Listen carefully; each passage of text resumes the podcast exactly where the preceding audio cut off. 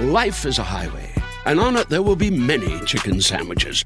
But there's only one McCrispy. So go ahead and hit the turn signal if you know about this juicy gem of a detour. Con Verizon, mantenerte conectado con tus seres queridos es más fácil de lo que crees. Obtén llamadas a Latinoamérica por nuestra cuenta con Globo Choice por tres años con una línea nueva en ciertos planes al Nemery. Después, solo 10 dólares al mes. Elige entre 17 países de Latinoamérica como la República Dominicana, Colombia y Cuba. Visita tu tienda Verizon hoy. Escoge uno de 17 países de Latinoamérica y agrega el plan Globo Choice elegido en un plazo de 30 días tras la activación. El crédito de 10 dólares al mes se aplica por 36 meses. Se aplica en términos adicionales. Se incluye hasta 5 horas al mes al país elegido. Se aplican cargos por exceso de uso. Hola, soy Marimar Vega. Y yo, Efraín Martínez. Y queremos invitarlos a nuestro rincón. El rincón de los errores donde errar es hasta bien visto. La vida misma mm, me fue permitiendo aprender a partir del dolor, en donde constantemente se te hacía sentir que daba igual si tú estabas o no estabas. Claro. O sea, que no tenías un valor realmente. O sea, el valor lo tenía el proyecto, no tú. Entonces, si tú querías no estar, tan simple como un día me dijeron, no importa, le pintamos el pelo a alguien más de negro y se lo alaciamos. Pero cuando estamos hablando de nosotros, no somos un producto, somos individuos que sentimos. Y como en una necesidad de fortalecerte. Y entonces es como, ok, ¿quién soy? ¿Qué pienso? ¿Qué quiero? ¿Y cuál es realmente mi esencia? Sin importar qué dices tú, qué piensas tú o qué quieres tú hacerme creer de mí. No puedes enojar o no puedes ser imperfectamente humano, porque entonces te acribilla. No eres una sola cosa, eres un ser humano en su totalidad, en un proceso en la vida para descubrirte a ti mismo. Yo quiero ser feliz hoy, mañana y pasado, y esto no está siendo sano. Y en el momento en el que tomo esa decisión, pues fui súper juzgada, súper criticada. Y el decir, no, no, me siento culpable y no, no me siento mal por tomar esta decisión, era como, qué mala onda. O sea, además, qué mala persona. Clase de mujeres. Qué poca madre, ¿no? O sea, ¿tú crees eso? Espérame, ahorita vuelvo. En tres años te veo. ¿En, ¿En quién te estás convirtiendo ahora? Cada vez tengo más claro qué es lo que importa, o al menos a mí, qué es lo que me importa. Y empecé a darme cuenta de que estaba hecha pues, de algo más que... De ser buena onda. Sí, por supuesto que vale la pena hacerle frente a tu necesidad, a, a, tu proceso, a tu crecimiento y a tus sueños. Aunque se escuche cursi, ¿no? eres actriz y yo, bueno, según yo, por lo menos es lo que yo quiero. Bueno, actúa que eres cantante. O sea, súbete a ese escenario y actúa que cantas. Y cuando lo hice ya fue muy tarde porque se acabó el grupo, pero me la pasé increíble. o sea, fue perfecto. Y dije, Ni tan tarde, pues ahí van otra vez. Exacto. Hola, bienvenidos a un episodio más del Rincón de los Errores, donde como ustedes saben, errar está muy bien visto. Hoy tenemos una invitada muy especial que saltó a la fama con su personaje como Lupita en la telenovela Rebelde y como una de las integrantes del grupo RBD que está a portas de su gira mundial. Ha sido protagonista de telenovelas como Cuidado con el Ángel, Mi Pecado, Triunfo del Amor, Cachito de Cielo, La Gata, Antes Muerta que Lichita, Papá a toda madre, entre otras. Y en las series que ha trabajado, la hemos podido ver en sus últimos proyectos, en El Juego de las Llaves, Oscuro Deseo y Triada. Empresaria con su marca de vino Espara, pero sobre todo es una persona que tiene un halo especial, como si tuviese un ángel. Ella se llama Maite Perroni. Claro, May. Qué gusto estar con ustedes, oiga. Gracias que estás aquí. Tú sabes lo especial que eres en mi vida y, y gracias por darte el tiempo y por estar aquí y te amo. Ah, yo te amo. Para mí estar aquí es, es el poder compartir con un alma vieja de mi historia. O sea, yo siempre digo a mi yo no sé qué pasa, pero es que esto es de otras vidas, de otras historias, de otros mundos, porque es tan fuerte el amor que te tengo que no podían estar. Así que gracias por invitarme a compartir con Gracias, May. Bueno, gracias. Aquí en el Rincón de los Errores, equivocarse está bien. Sí. y empezamos aquí con una sección a quemarropa, o okay. sea, de una, como dirían en Colombia. Exacto. Eh, esta sección se llama El error preferido. Nos referimos a error preferido porque es un error que has repetido muchas veces, que sigues repitiendo o que repetiste en algún momento de tu vida muchas veces, consciente o inconscientemente. ¿Cuál es tu error preferido? Híjole. O qué hiciste, igual ya no lo haces, ¿eh? pero en tu vida fue muy O sea, yo creo constante. que algo que sí todavía sucede es que llego y me abro muchísimo a la gente y ya luego me doy cuenta que tienes que poner pausas y entonces es cuando entonces empiezo a levantar mis protecciones y mis barreras y empiezo a decir, bueno, bye, ¿no? Porque eh, sí, creo que eso es una constante, como que llego y me abro y estoy y platico y hay veces que es súper receptivo y muy bonito coincidir con alguien con quien puedes encontrar ese vínculo que es respetuoso y amoroso, pero hay veces que no es así. Entonces sí han sucedido distintas situaciones en donde han habido duelos dolorosos en distintas áreas de mi vida por eso. O sea que las cosas que han pasado han hecho que te moderes con eso. Pero es como, es como ir en contra de, de esa naturaleza angelical que decía yo ahora. ¿O cómo funciona? Creo que con los años, que no pasan en vano, empiezas como a tener un radar un poco más despierto y empiezas a, poner más atención. Pero sí es algo que es constante. Entonces, em, también me doy cuenta que así como eso sucede y eso hago, también a la misma vez soy muy, muy de mi espacio y mis momentos y mi individualidad y disfruto muchísimo como ese espacio mío en donde también me doy cuenta que no necesito este pertenecer o formar parte de simplemente de los vínculos que sí son reales. Y creo que con los años al final puedo darme cuenta hoy por hoy, sí, con más claridad quiénes son esos vínculos reales. Y, pero May, ¿tú crees que esto que, esto de llegar y abrirte es algo que haces por eso, como por pertenecer, por, por caer bien, por- o es algo, o sea, es algo que te nace? O sea, que si todo el mundo fuera bueno, al final sería buenísimo. ¿o Yo creo no? que es instintivo, o sea, porque hay una parte en mí que me encanta platicar y me encanta convivir y me encanta disfrutar y, y, y entonces creo que es algo que está dentro de mi naturaleza. No sé si vaya de la mano en mi inconsciente de alguna otra necesidad. ¿no? Para mí ha sido como una forma de, de existencia, es como llego, me vinculo, platico, estoy, bla, bla, bla. Entonces ya luego empiezo a observar o a sentir o a ver y empiezo, y ahí entonces es cuando empiezo a como a irme como modificando tal vez, ¿no? Pero no sé si venga a partir de una necesidad, porque desde mi consciente lo veo como mi, mi, mi vínculo, o sea, como, mejor dicho, como mi vehículo, ¿sabes? Claro. Como una forma de relacionarme. Pero sí con los años he ido aprendiendo, creo. O sea, ya no es lo mismo que a los 20. Siento que ahora ya lo observo un poquito más. ¿Y cómo nacen estos radares, Maite? Porque es, ahora que estábamos viendo la evaluación de personalidad, Sí.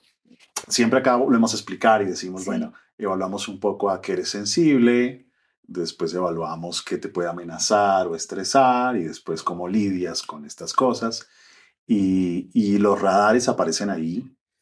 Eh, aparece el, el- el radar de estar alerta a, a posibles traiciones o a que la gente se porte mal. Sí. ¿Cómo adquiriste los radares? ¿Cómo, cómo se dio ese proceso de decir, a ver, no todo el que sonríe tal cosa, o no todo el que se acerca, porque es diferente ahora que a los 20 años? Claro. ¿Cómo fue?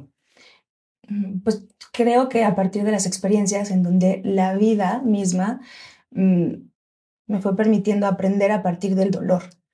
Mm. O sea, tanto en lo personal como en lo profesional, hay situaciones que te llevan a un lugar o de las cuales tú eres parte y de pronto te encuentras en un momento en el que dices, híjole, esto no estuvo bien o esto no fue bonito o esto o esto no es justo. Entonces, esa parte vulnerable creo que se fue activando conforme a mis experiencias. O sea, ¿Tú recuerdas un momento específico donde, o sea, algo muy puntual que te detonó, o sea, que dijiste no más? ¿O fue siendo paulatino? Sí, o sea, yo recuerdo en mi espacio familiar, o sea, es- esta base familiar para mí sí fue muy sólida. Entonces, eran mis papás, mis hermanos, mi base, mi amor, mi seguridad. Y sí, crecí en un espacio que me hizo creer que el mundo era muy bonito.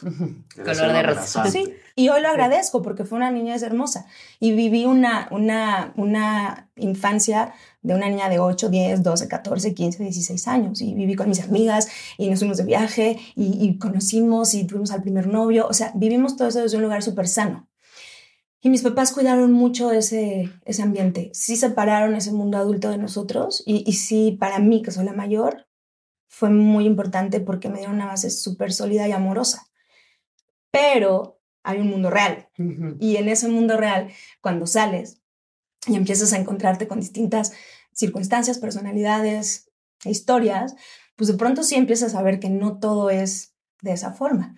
Y para mí este ambiente profesional, o sea, el espacio profesional en el que nos hemos desarrollado, sí me ha, hasta el día de hoy, movido muchísimas veces internamente y en muchísimas distintas situaciones me he tenido que aferrar a Life is a highway, and on it there will be many chicken sandwiches.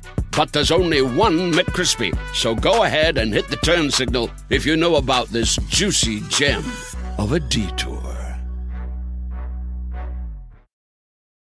Con Verizon, mantenerte conectado con tus seres queridos es más fácil de lo que crees. Obtén llamadas a Latinoamérica por nuestra cuenta con Globo Choice por tres años con una línea nueva en ciertos planes al Nemery. Después, solo 10 dólares al mes. Elige entre 17 países de Latinoamérica como la República Dominicana, Colombia y Cuba. Visita tu tienda Verizon hoy. Escoge uno de 17 países de Latinoamérica y agrega el plan Globo Choice elegido en un plazo de 30 días tras la activación. El crédito de 10 dólares al mes se aplica por 36 meses. Se aplica en términos adicionales. Se incluye hasta 5 horas al mes al país elegido. Se aplican cargos por exceso de uso.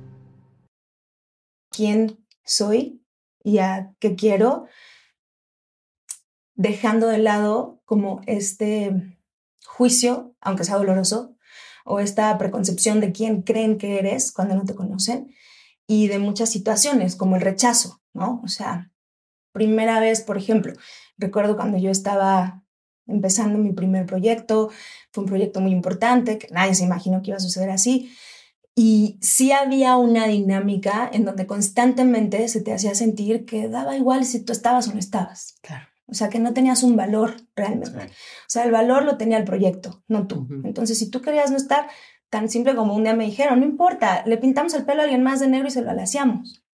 ¿No? Es que en esta profesión nos dicen lo que nosotros somos totalmente reemplazables, todo el tiempo. Sí, A mí me tocó esta en telenovelas donde la protagonista al día siguiente era alguien más con el mismo nombre, no importa, era otra actriz, ya, bye. sí. Entonces, siempre est- estás en constante miedo. pues, sí. Como Sí, como en un- no, y entonces Totalmente. estás en una constante necesidad de reafirmarte a ti mismo y como en una necesidad de fortalecerte. Y entonces es como, ok, ¿quién soy? ¿Qué pienso? ¿Qué quiero? ¿Y cuál es realmente mi esencia? Sin importar qué dices tú, qué piensas tú o qué quieres tú hacerme creer de mí. Y tu valor, ¿no? Tu valor. Y es una constante. Y hasta el día de hoy, a mis 40 años, es igual. Es algo que no cambia. Son distintas las circunstancias, son distintas las, las experiencias o los temas que se, que se, Sí. se abordan, pero al final tiene este punto de partida, el que tienes que estar muy firme y muy fuerte. Y a veces somos más vulnerables que fuertes. Y como dice la frase típica, ¿no? O sea, tener miedo no quiere decir que no seas fuerte o, o ser vulnerable no quiere decir que no puedas. O sea, tener todos estos sentimientos que nos debilitan en apariencia, pues al final de cuentas no está mal. Porque a partir de eso también sacas tu fuerza y sacas ese yo que te levanta. Y eso es lo que yo he hecho muchas veces en mi vida. Oye, Oye, Ah. Sí. esta caída como es como la pérdida de la inocencia, ¿no? Porque está uno en un lugar seguro, donde te sientes amada, donde no corres ningún peligro, no corres ningún riesgo, que es como, como el mundo ideal. eh, pero cambia uno de mundo o se enfrenta con otras áreas del mundo y uno dice, ¿cómo así? Ujú. O sea, esto, ¿por, por qué es así? ¿No? Sí. Y es como perder la inocencia. ¿Cómo se da esa pérdida de inocencia? Tú llegas ahí y encuentras con que el amor no es el mismo, con que la gente se porta de esta forma. ¿Y, y qué pasó contigo? ¿Qué te cuestionaste? ¿Cómo se La confianza. O sea, yo creo que el, Mm. el, el, el, el empezar a pensar que no puedes confiar. Entonces, que tienes que poner, sí, que tienes que protegerte o tienes que estar más alerta y tienes que entonces realmente vivir la experiencia de la persona o de la situación para saber si puedes confiar o no. Y entonces ahí es donde para mí se repite esta conducta, porque yo llego y es como, hey, ¿qué onda? Y de pronto es como, ay, no, no, espérame. Acuérdate, Acuérdate, acuérdate, acuérdate, Exacto, espérame. Entonces, ¿a mí qué me pasa? Que es, ay, Maite, qué buena onda, pero, uy, Maite cuando se enoja, uy, no. Y sí, O sea, porque así como puedo ser buena onda, tengo un carácter que es muy fuerte. Entonces es no, es no y punto. Y ya no hay vuelta atrás. Entonces ahí viene esta dualidad. Y por lo mismo llega el comentario de, es que no es tan buena onda. Uy, es Justo una lo que iba- cabrona". era lo que te iba ¿Sabes? Es como, no, es mentira. Nunca la he visto enojada. Nunca he visto, no, si quieres me ves enojada y vas a ver si piensas lo mismo, pero al final sí también te expones a eso, porque entonces no formas parte como del promedio y entonces no llegas a esta explosión, pero cuando sucede y pones un límite, a la gente ya no le gusta. Y entonces ahí cuando dices, bueno, si pongo un límite y a ti no te gusta es porque ya no puedes abusar, porque ya no puedes entrar, porque te estoy poniendo un alto. Entonces cuando pones límites te vuelves el malo también de la historia. Y ¿no? que, y por ejemplo, hace rato tú lo mencionaste, eh, y era lo que te iba a preguntar, eh, como con este personaje que al final uno crea o, o crea y los demás después lo asumen como una absoluta verdad, como si tú no pudieras cambiar. Sí. Pasaba un poco en la entrevista que le hicimos a Suria también, ¿no? Como ella es perfecta y todo le sale bien y tiene suerte. Punto. Claro, y eso de la Maite suerte. es buena y linda y punto. Y es un personaje, tú eres Maite la buena. Sí, no. Y no es así. O sea, al final no es así, porque este tema de la suerte también es súper injusto. Porque es injusto para esa persona a la que se le descalifica por su esfuerzo, por su trabajo, por su inteligencia, por su dedicación o por todo lo que ha tenido que sacrificar en el camino que nadie ve, pero que existe en su, en su historia. Entonces es como, hay suerte. Pues no es suerte. O sea, hay momentos mágicos en el mundo y en la vida, sí. Pero tampoco todo puede ser suerte. O sea, Claro. también va Claro. o sea, si creemos en el mucho. decreto, en tu esfuerzo, en lo que piensas, en cómo enfocas tu energía, bueno, también es resultado de eso, ¿no? Sí, y no totalizar estos. lo- a mí me pasa al revés, cuando a mí justo mi dolor es lo contrario, que entonces Marimar la mala, la que se enoja de nada. Y cuando ya no lo soy o cuando soy, no importa, no importa lo que yo haga, yo siempre voy a ser esa persona, ¿no? Y en tu caso es al revés, ¿no? Entonces el día que te enojas es como, Sí, No, no. te puedes enojar. no. no, te puedes enojar o no puedes ser imperfectamente humano, porque entonces te acribillan, Te lo cobran. ¿no?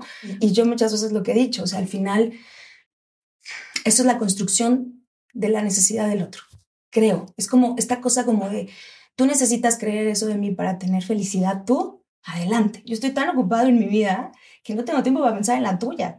O sea, si tú y yo nos vemos y coincidimos, llevamos 20 años de amigas, es porque hemos crecido, hemos aprendido, nos hemos espejeado, nos hemos confrontado, hemos llorado, hemos reído, hemos bailado, hemos disfrutado, hemos tenido momentos en donde yo siempre le he dicho a Marimar, me has enseñado demasiadas cosas. Y para mí Marimar siempre ha sido una herramienta de, o sea, una amiga que se convierte en una mm, herramienta. O sea, yo sé que soy muy raro, pero es como el, el, el, el, en el proceso en el que esté, siempre aparece con el libro, con la terapia, con el consejo, con la palabra, con la solución. Y como dices tú, tal vez eso no lo ve la gente, porque ve a Marimar con un carácter fuerte y con un carácter sólido y con una res respuesta con y con una cara. claridad que no hay hipocresía ni mentira. Entonces, a la gente no le gusta Claro. eso. Quedó encasillada. Pero no es así. O sea, la realidad es que. Claro, y la realidad es que no es así. La realidad es que es un ser lleno de cosas hermosas que nos das a los que te amamos, que llevamos veintitantos años al lado tuyo. Gracias. Pero entonces del otro lado, pues tampoco eres una pera en dulce, tampoco eres una hija de la fregada, o sea, eres una persona, Sí. ¿no? De esas todas normales. Normal. La- que todas somos normales. De hecho, Normales. esta es, esta es la misión del podcast, también es eso, que todos la cagamos y mucho. Sí, Porque además suerte, o sea, suerte es que un día hubo un evento que no estaba contemplado, exacto. pero manténgase por años, eso Exacto. no es suerte. Totalmente. El que se mantiene por años es porque trabaja, porque Claro. hace cosas. Sí, ¿no? sí. Entonces la gente tiene alguna necesidad, porque me gustó muchísimo esa idea, de mantenerte de cierta forma, Sí, de verte y encasillarte así, y eres así. sí. ¿De qué le servirá? Es decir, hablábamos con, con Marimar que eh, si Marimar es la mala, el otro es el bueno. Ujú. Y esa es la necesidad de esa persona. Exacto. Entonces ahí hablas de la carencia enorme que tiene, que pienso yo, ¿no? O sea, Seguro. porque... y pues, entonces yo no puedo permitir que tú dejes el papel que tienes, porque entonces me dañas mi papel. claro. Tienes que seguir Y es más siendo- cómodo. Tienes que seguir siendo perfecta y angelical. Sí. Y ya. Si Sí. no, tremendo como la mirada de los otros nos cristaliza en el tiempo a veces. Y si nos salimos de ahí, nos castigan. Y qué importante, por ejemplo, bueno, en el caso de Maite, que el, el dolor del desamor no le sale, pero en mi caso sí. Porque qué padre, o sea, como que qué padre que lo sepa, pero pues no le importa tanto lo que piensen los demás. Entonces, pues por eso sabe poner límites. Pero a los que sí nos importa mucho lo que piensen los demás, aunque no queramos, pero nos importa. Y sí nos importa. Nos duele. Importa, claro, duele. Duele mucho, Sí. ¿no? O sea, eso es, eso es tremendo porque pues sí, o sea, como que el otro determina un poco tu valor, que no debería de ser. O sea, la parte sana es que nadie determine tu valor más que tú mismo. Sí, yo creo que es la parte sana, pero creo que a todos nos implica un trabajo llegar a esa parte sana. O sea, porque al final en la vida es muy distinto cuando tienes una compañía de publicidad y entonces este es tu producto y dices, bueno, esta es mi nueva taza de té que calienta el té y se mantiene 24 horas, delicioso como te gusta. Y llego y me dicen, no, el naranja no me, no me funciona, porque el naranja es como para papas fritas y, y necesito un no más herbal, ¿no? Lo que sea. Bueno, es un producto, pero cuando estamos hablando de nosotros, no somos un producto, somos individuos que sentimos. Entonces, no es fácil. A mí también me, me ha sido como difícil todo este proceso en el que tengo que regresar a mí y tengo que volver a mí y retomarme desde adentro para fortalecerme y acomodarme nuevamente en, en, en mí. Porque el, el exterior, claro que nos afecta y nos influye y es dolorosísimo. O sea, Oye, Maya, hablando de lo doloroso, sí. que justo, mira, tenemos una sección que se llama Las que arden. En las que arden, eh, a mí me gusta explicarlo como Efraín me lo explicó en la primera terapia que tuve con él, que hablaba del el tamaño de la herida, ¿no? Entonces, si tienes un tamaño de la herida de este tamaño, pues seguramente cada vez que le entra airecito te va a arder. Claro. Y te va a arder puede ser que muchas veces o con todo el mundo. Y cuando uno va sacando callito, lo va haciendo más chiquito, más chiquito, más chiquito. Y entonces va a, haber, va a ser más difícil, pero va a haber un francotirador que sí le va a, doler- le va a dar y, y va a entrar Sí. airecito. ¿Qué es, qué, qué es, cuál es la que a ti te sigue ardiendo? ¿Qué, qué es lo que a Maite hoy todavía le puede doler o, o alterar o enojar? O... Híjole. Ay. Yo, bueno, eh, bueno, lo que, lo que a mí me, me provoca muchísimo es cuando alrededor existe esta verdad construida, que muchas veces contada se vuelve una realidad para, la- para quien escucha la historia, y tenga tan poca credibilidad tu palabra. Es, es como, hablando en mi, en mi historia, en mi proceso personal, es el, es el, de pronto está en situaciones en donde es como cuando por educación, por respeto, te mantienes en la línea y pones un límite, pero al mismo tiempo te mantienes en una línea y no entras en el juego y no entras en la victimización. Y entonces te mantienes y estás trabajando en eso, estás trabajando, pero realmente hay muchas cosas que te molestan y hay cosas que duelen y hay cosas que todavía te lastiman y, y eso me da mucha impotencia porque a veces la cordura también tiene sus sacrificios. O sea, esa parte cuerda en donde mantenerte en tu centro y mantenerte en ti te implica también el tener que hacer un trabajo personal muy fuerte para no perder esa fuerza, Pero a que, pesar del entorno de las circunstancias, ¿sabes? o sea, lo que te o sea, duele es mantener, o sea, tener que mantener No, la lo que duele es como la parte en donde hay, en nuestro caso o en mi caso, como tantas historias contadas de nosotros y hay tantas vidas vividas por nosotras que nosotras no hemos vivido y tantas cosas y tantas historias y tantas verdades O sea, que las se mentiras. comunican así tan fácilmente de ti cuando no tienen ni idea ni de qué pasa, ni de qué vives, ni de qué sientes, ni de cómo fue. Y la gente lo habla con una seguridad que es doloroso, pero al mismo tiempo da mucha impotencia. Entonces eso es lo que a mí me provoca. ¿Por qué me provoca? Porque esta impotencia me, me hace sentir limitada. Claro, a poder salir y decir, ya basta, o sea, no tienes ni idea de lo que estás hablando. Y eso es, y no lo haces por al día de hoy, creo que todavía vale la pena la cordura y Ya. mantenerte y que hay cosas que, que no vale la pena, ¿no? Y sí creo que estamos en un mundo en el que la victimización siempre será el lugar más cómodo y más fácil. Entonces, cuando estás en ese lugar, pues es más bonito que el otro sea el malo, Claro. Por ¿no? supuesto. Es más fácil. Yo sobre todo creo que a la gente se le olvida, y yo lo llevo diciendo mucho ahora que, bueno, no voy a entrar en eso, pero creo que se nos olvida que todos hemos estado a veces en posiciones donde le hemos cagado. Totalmente. O, hemos sí. estado en una posición donde no queríamos estar, o hemos sido infieles, o nos hemos enamorado de alguien más, o a todos nos ha pasado, o les va a pasar. Entonces, como que es cañón que se les, ¿no? O sea, como que se olvida y entonces ahora hablamos con una facilidad del otro y juzgamos tanto esas cosas sin conocerlas y saberlas. Digo, creo que ha cambiado mucho. Antes era mucho peor. Sí. O sea, antes era mucho peor como se hablaba de las mujeres de entrada, ¿no? Era Sí. Ahora entre todas nos protegemos un poco más, no, no todas, pero tratamos un poco de... Pero eso, como que se nos olvida la empatía de decir, mañana me va a tocar estar a mí ahí, porque puede ser. ¿Y qué? ¿No? Sí. Yo estaba pensando exactamente cómo la vida a veces es como si la vida de adrede, no, sé si sea así, pero como que la vida de adrede a veces te pone en un lugar en el que puedes salirte de tu papel. Es decir, si construiste un papel de, de la perfección y la vida te pone en un lugar en donde te equivocas. ¿no? Claro. Y esto es lo que hay. O la vida te pone en un lugar de, o siempre has sido quien busca aprobación y la vida te pone en un lugar en donde sales y te defiendes y aruñas. Claro. O la vida te pone en un lugar de invulnerable Y de pronto aparece la vida y te pone súper vulnerable y te da la posibilidad de salirte del papel. Claro, todo el mundo te cae encima y te critican para que no te salgas del papel, pero es tan contundente lo que pone la vida que no hay forma de no salirse del papel. Sí. ¿no? Y entonces como que te vas integrando y ahora eres esto y lo otro también. ¿Y tú qué, por ejemplo, tú qué recomendarías?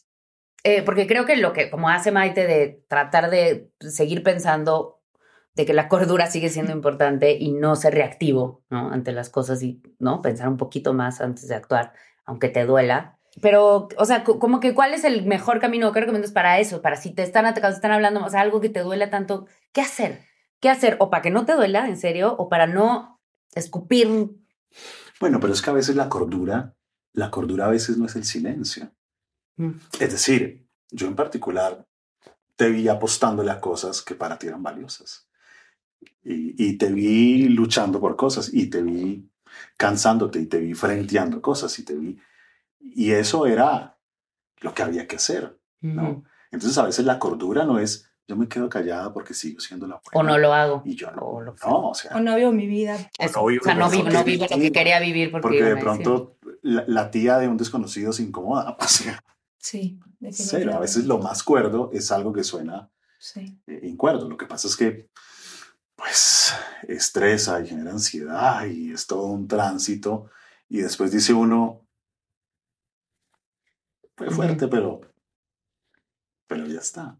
Y la vida juega a veces, a veces lo veo así, que la vida lo pone a uno en circunstancias donde le permite a uno decir, y también soy, Soy esto esto. otro. Exacto. No Y soy nada también más me pongo de es lo que decíamos al principio, o sea, no eres una sola definición o una sola percepción del otro, sino eres un complemento. Al final, yo siempre he dicho, somos como una maleta llena de emociones y de acuerdo a las circunstancias vas a tener una reacción o vas a vincularte con alguna de ellas. Y no podemos adivinar porque como no nos conocemos en todas nuestras facetas, no sabemos cómo vamos a reaccionar el día de mañana ante una situación no vivida el día de hoy. Y Totalmente. no por eso quiere decir que no, que ya no eres tú, simplemente sigues siendo tú en otra expresión y en otro descubrimiento dentro de tu proceso, pero, pero es, al, al- llegar al punto del principio, es no eres una sola cosa, eres un ser humano en su totalidad, en un proceso en la vida para descubrirte a ti mismo y, y, y, seguir aprendiendo, porque nunca termina eso, creo yo, ¿no? es que los que siempre son iguales toda la vida son los que no evolucionan. El otro día me decía alguien, ay, Efren, es que mi esposa es la misma, mi, mi- mi esposa, no, me decía, mi esposa ha cambiado mucho en los últimos 20 años. Qué O sea, bueno. y entonces, ¿qué quería? O sea, ¿qué quería? ¿Que se quedara de 15? En 10 años, a, a nosotros tres seguramente nos pasa alguna cosa Ah. y de pronto vamos a tener una respuesta muy distinta a la que todo el mundo esperaría, porque Claro. no somos los mismos a los 40 que a los 50, Claro. nunca. El que es el mismo a los 40 a los 50 perdió una década de la vida porque no evolucionó. Claro. Claro. Y tú, Mike, em, ¿valió la pena hacerle frente a todas esas cosas? Sí. ¿Valió la pena seguir tu... Sí, definitivamente. Yo creo que siempre vale la pena hacerle frente a la vida y más cuando tú sabes qué es lo que estás viviendo, qué es lo que está pasando y qué es lo que tiene valor. Eh, yo creo que, mm, volviendo al punto, no podemos vivir a partir de lo que el otro determine o crea o construya de ti por sus carencias o sus necesidades, porque cuando cierras la puerta de tu casa, tú eres el que vive tu historia y nadie más. Entonces, al día de hoy yo creo que sí la vida me ha enseñado que ha valido siempre la pena apostar, defender, luchar y trabajar por lo que te hace sentir congruente, ¿no? O sea, por lo que te hace sentir en congruencia con tu pensamiento, tu acción. Porque al final de cuentas, de esa forma puedes vivir tu vida, yo creo que en armonía, ¿no? Porque si no hay una contradicción que te, que te, que te hace una guerra interna que es más difícil. Más difícil que la que tendrás que estar eh, viviendo hacia afuera, ¿no? Pero sí, y me ha pasado en distintas, en distintas cosas de la vida, como por ejemplo, en algún momento tomé la, la, la decisión de cambiar el rumbo de mi carrera. Y en ese momento, pues recibí muchos comentarios distintos, ¿no? Pero en ese momento estaba en un momento muy afortunado, en un momento en el que las condiciones que tenía laborales iban a ser mejor de las que ya tenía, eh, estaba en un momento en el que la balanza estaba de mi lado en cuanto a al momento, a los resultados, a muchas circunstancias.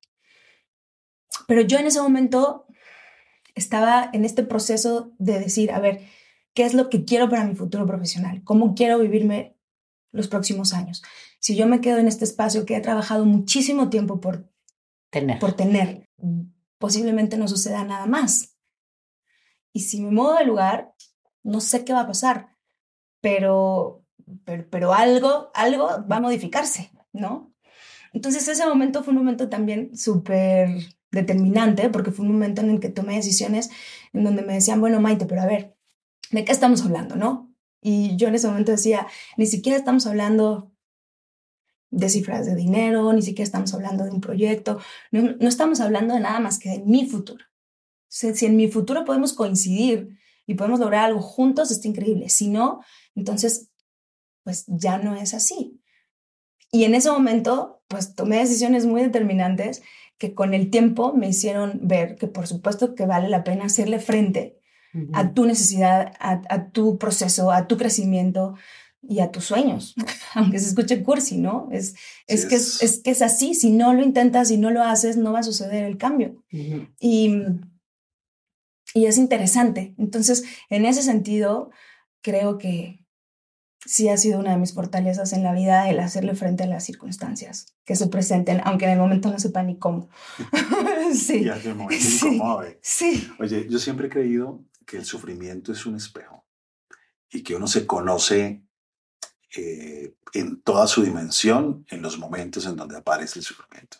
Sí. Y, y a veces cosas que uno cree que uno no tiene o recursos que cree uno que uno no tiene o eh, aparece el sufrimiento y te muestra que que tienes una madera A, B o C que pensabas que no. Sí. ¿Qué aprendiste tú? ¿Qué has venido aprendiendo de todas las cosas que han pasado? Bueno, he aprendido que soy más fuerte de lo que creía o de lo que me hacían creer que podía ser.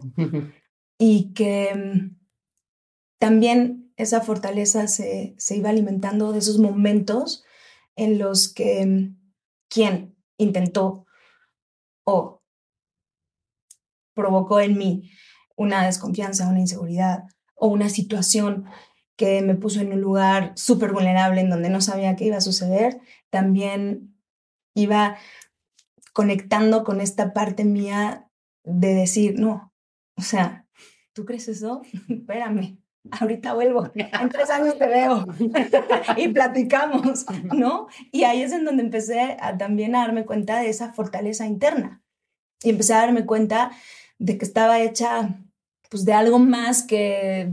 De ser buena onda. Sí, ¿no? Y que tenía más carácter de lo que yo a los 20 años pensaba. Cuando me decían, no te preocupes, o sea, si no quieres, a cualquier otra le pinto el pelo de negro y se lo alacio y, y te vas, ¿no? o, o, como lo decimos siempre, en esta carrera nos dicen más veces que no y nos rechazan más veces de las que nos dicen que sí, de las que compartimos con nuestro trabajo. Entonces, em, también eso me ha fortalecido muchísimo y me he dado cuenta de que sí, nuevamente, el valor te lo tienes que dar tú. A pesar de, tal vez no eres la mejor actriz ni la mejor cantante, en mi caso, ¿no? Pues yo nunca me consideré cantante jamás, jamás en la vida, o sea, nunca. Y de pronto la vida me pone en el destino, que sí creo que ahí fue un destino total, que ahí estaba, la oportunidad de ser parte de un proyecto increíble que yo no tenía ni idea de cómo vivir. Porque aparte fue lo primero que hice. Entonces yo venía del SEA, nunca en mi vida había actuado y nunca en mi vida había cantado y menos había estado en un escenario enfrente de 30 mil personas. Entonces yo no sabía qué hacer. Y yo voltaba a mi alrededor y yo veía pues a cinco personas que ya tenían una solidez y que tenían una carrera de 20, de 17, de 18 O que llevaban años soñando con eso, ¿no? Y, no. estaban preparados para lograrlo. Y yo tomaba clases de vocalización en el SEA como por sí. o sea, pero jamás me imaginé. Entonces yo decía, Dios mío, ¿qué hago? Y aparte si yo canto, en cuanto cante, o sea, Dios mío, ¿qué voy a hacer? Y me acuerdo perfectamente que una persona me dijo, ¿eres actriz? Y yo, bueno, según yo, por lo menos es lo que yo quiero. Bueno, actúa que eres cantante. O sea, súbete a ese escenario y actúa que cantas. Y yo, no, pero es que cuando cante no voy a cantar. Pues toma más clases. Entonces tomé más clases de canto, ¿no? Me preparé, este, me reté a moverme del lugar y a empezar a disfrutarlo más. Y a jugar, a divertirme y a liberarme en el escenario. Y cuando lo hice ya fue muy tarde porque se acabó el grupo, pero me la pasé increíble. o sea, fue perfecto. Y dije, Ni tan tarde, pues ahí van otra vez. otra. Exacto. Pero fue como de, bueno, claro, o sea, depende también de, de ti, el cómo te construyas ese espacio y también tengas esas herramientas para, para ir. ¿no? O sea, no tenemos todo controlado nunca. O sea, no se puede. Bueno, y después de todas estas tormentas y tires y aflojes y todas las cosas, ¿en, ¿en quién te estás convirtiendo ahora? Cada vez tengo más claro qué es lo que importa, o al menos a mí, qué es lo que me importa. Y, y eso me Life is a highway, and on it there will be many chicken sandwiches. But there's only one McCrispy. So go ahead and hit the turn signal if you know about this juicy gem of a detour. Con Verizon, mantenerte conectado con tus seres queridos es más fácil de lo que crees. Obtén llamadas a Latinoamérica por nuestra cuenta con Globo Choice por tres años con una línea nueva en ciertos planes al Nemery. Después, solo 10 dólares al mes. Elige entre 17 países de Latinoamérica como la República Dominicana, Colombia y Cuba. Visita tu tienda Verizon hoy. Escoge uno de 17 países de Latinoamérica y agrega el plan Globo Choice elegido en un plazo de 30 días tras la activación. El crédito de 10 dólares al mes se aplica por 36 meses. Se aplica en términos adicionales. Se incluye hasta 5 horas al mes al país elegido. Se aplican cargos por exceso de uso. Era muchísimo, porque entonces tengo menos necesidad de cubrir expectativas, ¿no? Y después de que vienen los golpazos en donde como que de pronto se te destruye todo, eh, creo que eso es muy bueno porque entonces no estoy pretendiendo cubrir las expectativas de nadie. Estoy en este momento con una claridad mucho más consciente de enfocarme en ese valor que tiene para mí mi tiempo, mi familia, la gente que amo, mi futuro y el cómo quiero llegar a mi vejez. Y entonces si en el camino hay estos eh, incentivos y hay estas motivaciones y estos proyectos que me apasionan y estas personas increíbles y estas personas que no lo son, pues ya serán parte de lo que también tendré que seguir aprendiendo. Pero hoy por hoy estoy más puesta que nunca en el, hoy voy a agradecer, voy a disfrutarlo y voy a construir lo que quiero para mis 60, mis 70, mis 80 años. Porque cuando llegue ese momento quiero ser feliz. No quiero estar en lo que no fue, sino en lo que sí es. Entonces, no sé si es la edad, pero, pero ahí estoy. La mayoría de los de nuestra No. edad. El otro día hablábamos con los chicos que están aquí. Justo eso, como eh, que comentaban, te fijas como al final, al final, bueno, pero como a nuestra Ujú. edad o un punto cuando uno va creciendo, se da cuenta que lo más importante, te lo dicen, pero pues hay que vivirlo y hay que llegar a esa edad, pero lo más importante es la familia, o sea, lo- como las conexiones, las cosas que tienen valor humano, sobre todo. Sí, Todos llegamos a esa conclusión. sí. Yo creo que hay momentos de vida también, momentos donde uno hay que darle al trabajo. O sea, y no quiere decir que ahora no, ¿no? O sea, es igual de importante. Sí, total. Pero lo que le da valor a tu vida o como lo que lo llena de sentido es mucho más eso, la pareja, la familia, los amigos, Sí. o el tu trabajo, pero con un sentido distinto. Sí. que- Y también que Sí. los tránsitos y, y como las raspadas y las caídas terminan haciéndole a uno más transparente lo que es realmente valioso. Ujú. Sí, totalmente. Totalmente. Definitivo. ¿Nos vamos de favoritismo? Vamos al favoritismo. ¿Vas ¿Qué tú o voy yo? A ver. Ah, Bueno, tenemos una sección que se llama nuestro error favorito. Nuestro error favorito. Que no Nuestro es el error mismo que No el es el mismo ¿Que el que... primero? No, no, no. El error favorito es un tipo de error que gracias a él o fruto del cual Ok. evolucionaste o te convertiste en un mejor ser humano, tanto que podrías agradecerle a eso que, que pasó, aunque lo hayas odiado o haya sido terrible, pero que gracias a eso Hoy eres. hoy eres alguien que, que está más libre o que ha consolidado otras cosas. ¿Cuál es tu error favorito? Mi error favorito. Híjole, Fren. Es que eso está más divertido, ¿no? Tengo que pensar. Cuando tenía 23 años, eh, pues iba a seguir como el patrón establecido, ¿no? Te enamoras y te casas. Y a los 23 años ya iba a terapia de pareja antes de casarme, ¿no?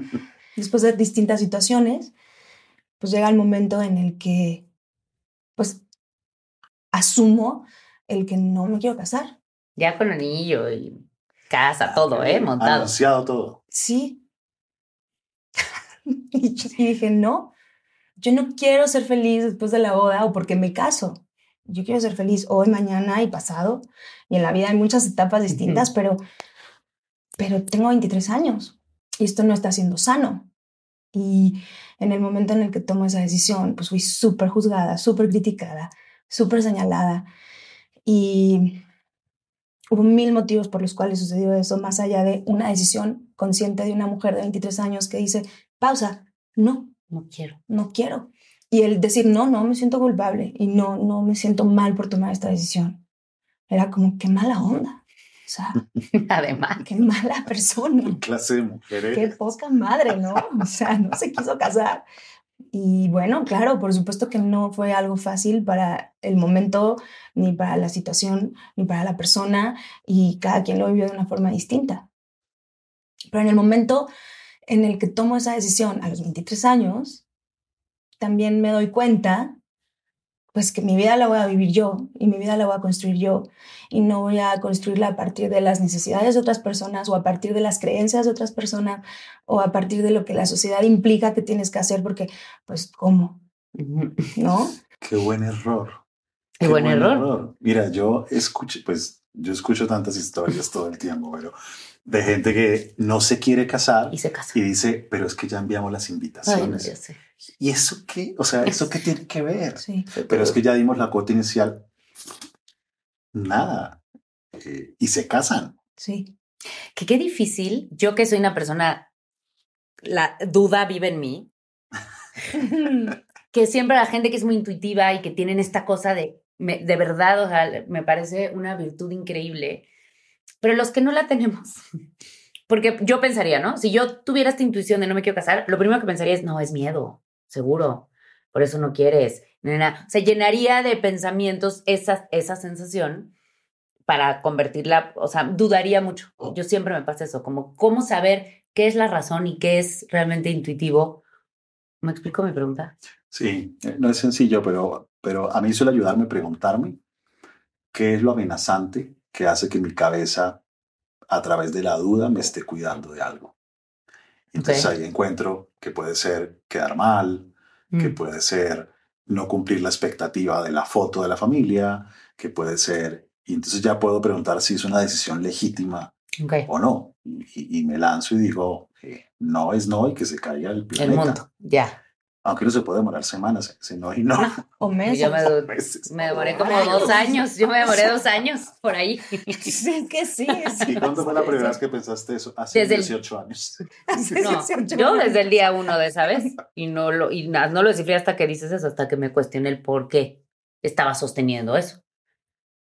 Pero había un feeling de no desde el día uno, Claro. que lo llené, pero es que por eso pregunto, porque lo llené de otras millones de cosas, pero todas las que quieras, que eran bastante creíbles para mí y hasta para la gente, yo creo. Es que la cabeza de uno hace Es lo que cañón. sea para no romper la foto de expectativa que uno tiene de cómo debe ser la vida o cómo debe ser uno o, o que está bien visto. Y la cabeza hace, tiene un poder de convencimiento Sí. tremendo. tremendo. Sí. Bueno, sí, hipotéticamente. Ok. ajá. Sí, hipotéticamente. Ok. nacieras otra vez, Ok. ¿cuáles serían los tres errores que no volverías a cometer? No importa que, porque uno sabe que gracias a esos errores hoy en día es quien es, Pero si te los Pero- podrías evitar. pero si te los podrías evitar, ¿Cuáles te evitarías? ¿cuáles te evitarías? Eh, hablando de la intuición, el, el confiar más en ella, en, en el momento en el que yo sentía y sabía, pero no sabía y no quería saber. Y entonces me construí una historia que defendí y que viví a corazón abierto porque yo decido mi vida Mira. y me equivoqué.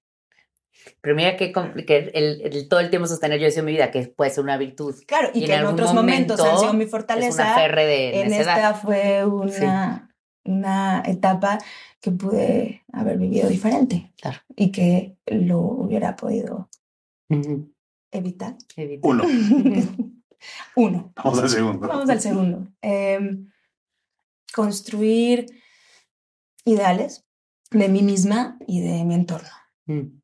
¿No? O sea, como ahorrarme todo ese proceso de este descubrimiento, porque si es algo que nos podemos evitar, bueno, pues entonces como el, el, el ser más consciente, O más terrenal. más terrenal, y que esta parte soñadora o idealista, que es bonita, pues al mismo tiempo no sea un punto en contra, eh, para empezar conmigo como individuo en el mundo, o sea, como ser humano, ¿no? Como esta parte de la idealización de lo que creemos que somos o de lo que creemos que tenemos que ser o de lo que queremos perseguir, que nos impide crecer, que nos impide observarnos, que nos impide darnos cuenta realmente de dónde estamos parados, que nos limita Ujú. el poder tener esta capacidad y esta conciencia en un mejor momento en la vida y, y- y poder empezar a tener todo este proceso personal antes. Eso. Y otro, otro error, este, mm, puede ser la desidia. Mm. O sea, así como soy de trabajadora y de enfocada y de que cumplo mis metas y de que voy por ellas, sí también, no sé cómo lo he hecho, pero existe una desidia gigante. O sea, es como que procrastino muchísimo, ¿sabes? Y entonces eso ya en un mundo más mortal recae en otras cosas que pude haber hecho diferente, como el tener más disciplina, por ejemplo, ¿no? O el Sí, que después te llevan a tener hasta más, o sea, que te cueste más trabajo haberlo Exacto. hecho más fácil. Exacto, es como, como situaciones que son muy simples de la vida y que la solución está enfrente de forma obvia, pero que ahí la tengo y digo, "Mm, bueno, luego, no importa". Voy a dar una vuelta. sí, ahorita vuelvo. Y entonces lo, lo que es más complicado y más difícil, si lo hago y voy y Sí. me empeño, pero ir al gimnasio diario nunca lo he logrado. En 25 años, ¿no? Y claro, eso puede ser una cosa muy mortal, pero que me hace ver con una lupa, pues también una parte de mi personalidad que está ahí y que pues también podría ser distinta. Entonces es como algo muy, muy contradictorio, pero sí, sí existe en mí, la tengo y entonces es como, ay, tengo que trabajar en ello, ¿sabes? Y en muchas otras cosas, pero eso, por ejemplo, yéndome a lo terrenal, a lo superficial, nunca he logrado ir a un gimnasio más de un mes. Así. Que no es superficial, porque si eso te hace sentir bien, no es superficial. Pero ya luego digo, "Híjole, Por eso. ¿cómo eso el tiempo? O sea, ya sabes. Es, es un ejemplo entre varias cosas. Exacto. Oye, Maya, acá tenemos una sección que se llama la terapia, Ok. más que la que ya más de lo que ya hemos tenido, exacto. Porque obviamente la misión de este espacio, el- desde un principio era poder compartir y yo quería que el- todo, pues la gente pudiera llegar al FREN como yo tengo la, el privilegio de poder hablar con él y de que él me ayude. Entonces, si tú ahorita en este espacio le quieres preguntar algo a él, ya sea para ti eh, o para la gente que te sigue, cosas que te pregunten mucho, que crees que puedan servir, ¿qué le preguntarías? Parece que va a ser la pregunta. Estoy pensando en No, realidad. en Estaba en silencio, así. Eh, claro, a ver, bueno, mm, pensando un poco en tu libro también, por la parte de la, cuando la vida te confronta, ¿no? Eh, como, ¿Cómo te fue? ¿Lo revisaste? En eso estoy. Ah, buenísimo. en eso estoy. Y, en eso estoy. Y, y cuando yo leí el título de ese libro, ah, me provocó muchas cosas, porque al final es justo todo un proceso que personalmente he estado viviendo los últimos dos años de mi vida, por un sinfín de razones y de situaciones. Cuando la vida te confronta, ¿cómo puedes encontrar ese lugar sano para poder transitar todo ese proceso de la mejor manera? Cuando te sientes que ya no sabes ni qué hacer, ni por dónde, ni qué sentir, ni qué pensar, ni cómo acomodarte en ti. O sea, ¿cómo encuentras sanidad en ese proceso mientras lo vives? Que no sabes cuánto va a durar. Mira, no, no, no es, no es, no es tan receta ni tan fácil, pero de una u otra forma el sufrimiento tarda el tiempo que uno se demora en aceptarlo. Mm. La aceptación a veces es un segundo, pero para llegar a ese segundo pueden pasar años o meses. Y lo que hace que se demore tanto es que uno evita el sufrimiento a toda costa. Porque cree que está mal, porque cree que no debería ser, porque cree que Que te no pone vulnerable o que no vas a poder. Y entonces tratas de distraerte o tomando alcohol o tratando de no hablar del tema o escondiendo lo que pasa. Y en realidad uno tiene que llorar sus muertos, por decirlo así. Uno tiene que ver de frente sus pérdidas. Uno tiene que sentir la culpa del error. Uno tiene que experimentar el dolor del derrumbe de una imagen. Si no, esto se alarga un montón. Entonces, aunque sea incómodo, porque el mejor lugar no es el cómodo en esas circunstancias. Claro. El mejor lugar es un lugar que puede ser incómodo, pero que al mismo tiempo es el lugar que sana, Sí. porque inmediatamente te ayuda a cambiar la concepción de la vida y cosas que le podrían parecer a uno lo más grave del universo, te liberan. Viéndolas, aceptándolas. Entonces ahora uno dice, eh, eh, eh, yo pensé que lo peor podría ser que, y, y ahora me siento un hombre o una mujer que puede equivocarse, o un hombre o una mujer que no es tan juez implacable, o, o ahora sé que la gente puede portarse mal o portarse bien, y no es que uno es el mismo siempre. Entonces te dan unos procesos de aprendizaje que, que reestructuran la forma de... de Inclusive con la muerte, ¿no? A mí me Totalmente. preguntan mucho como por la pérdida de mi papá. Eh, muchísimo. Me- Esos como son de las, ¿cómo superaste? No, yo perdí a mi hermano, ¿cómo superaste? Yo perdí. Y, y también debe ser con eso, ¿no? Con la aceptación de que no está o la aceptación. Y hay algo que a la gente no le gusta escuchar, y es que, mejor dicho, haber sufrido un día, por ejemplo, tú nos cuentas lo de los 23 años, que debe haber sido una decisión súper fuerte y recibir todas las críticas, eh, pero eso no quiere decir que años después no te pase otra cosa. Ah, claro. Además, Y en supuesto, 15 sí, sí, años sí, puede sí, pasar sí. otra. Claro, claro. Pero pasa algo muy interesante y es que los sufrimientos te sacan cierto músculo o Ujú. cierto callo. ya no duele igual. ya no duele igual. De hecho, cosas que le dolieron a uno a los 20 años y que Ahora eran no. gravísimas, no. uno las mira y uno Claro. dice, ah, sí". Sí, no, no, sí, no. sí, sí, los sí. dramas que uno va haciendo en la vida. Sí. No, sí, sí. incluso las muertes también, es verdad. O sea, no es que no te va a doler, pero yo sí creo que mientras más cosas duras pasa uno en la vida, pues más callito se te va haciendo. Sí, si logras asumirla y extraer el aprendizaje, se te vuelve mucho más fácil. Y no es una apología al sufrimiento, no es No, no, dediquémonos a sufrir, no, pero como va a llegar, Y también puedes decir, o sea, como que puedes, también lo hablábamos en algún momento acá, como decir, híjole, de verdad, por esto voy a hacer tanto drama. Cuando ya pasé esto, o sea, como que le empieza a dar un poco de, de importancia o de valor a las cosas muy graves a las que no eran tan graves. Que a veces uno pierde mucho tiempo pasándola muy mal por cosas que no son tan importantes, ¿no? O tan graves. Pero igual yo creo que en el momento No lo ves. no lo, no lo Claro. puedes ver así. O sea, No. hay veces que Claro. algo que para ti es súper doloroso, igual para mí no lo es tanto, pero Ujú. a ti te está doliendo y a ti te está doliendo y, Y y te te, sigue está igual. pasando. O al revés, ¿no? Algo que para mí puede ser súper retador, confrontante, Ujú, doloroso, totalmente. que me vulnera por completo, para ti es muy simple y encuentras la solución, pero no lo puedo ver yo. Y tú, y entonces no por eso quiere decir que sea menos valioso. Sí. Ahorita que hablabas del sufrimiento, perdón, ¿qué? no, que ahí es que me conecté con lo que decías porque eh, yo siempre digo que uno tiene que cuidarse de los bien intencionados. Los bien intencionados son aquellos que está uno en una crisis que acaba de suceder hace tres horas, un día, y se acercan con la buena intención a decirte, es una prueba que te está poniendo Dios. No, no, yo no, yo no quiero una prueba que me esté poniendo Dios. O ya tienes un angelito en el cielo. Yo no quiero un angelito en el cielo, yo lo quiero es aquí. Porque en el momento de sufrir, no le encuentro un sentido al sufrimiento, Claro. ¿cómo se lo va a encontrar? Eso va a venir mucho más adelante. Y entonces termina uno odiando a los bien intencionados, que no tienen mala intención, Sí. pero que se acercan al sufrimiento de una manera torpe, tratando de quitárselo a uno, cuando lo que uno en ese momento es lógico que uno sufra. No, no tiene, la gente le asusta que alguien esté sufriendo y es un tránsito normal. Es que es difícil acompañar a alguien que quieres cuando Muy no la está pasando bien, ¿no? Es como, ¿qué hago? ¿Qué le digo? ¿Cómo estoy? ¿No estoy? Respeto, me acerco, me alejo. O sea, Total. tampoco es fácil del otro lado saber Sí. de qué forma es la correcta para ese individuo, ¿no? Entonces, aceptarlo. Hay ¿Y que, hay cosa? vivirlo, hay que aceptarlo y hay que lograr recibir unos regalos.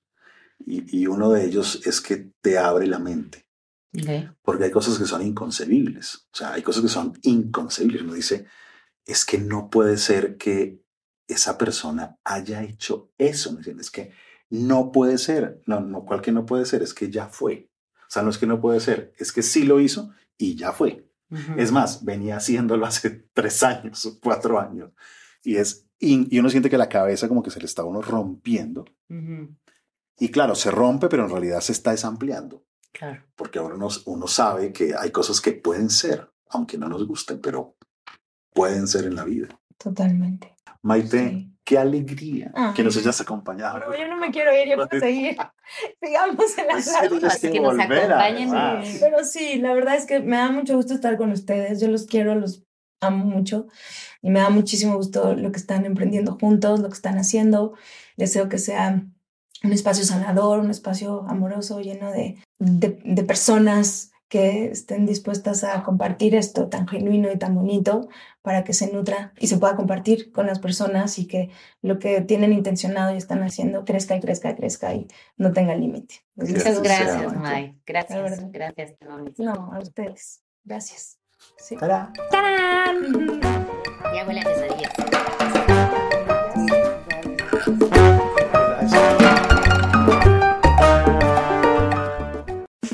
It's time to breathe easier this allergy season with Breathe Right nasal strips. With instant nasal congestion relief for up to 12 hours, you can spend your time on your terms, not on your noses.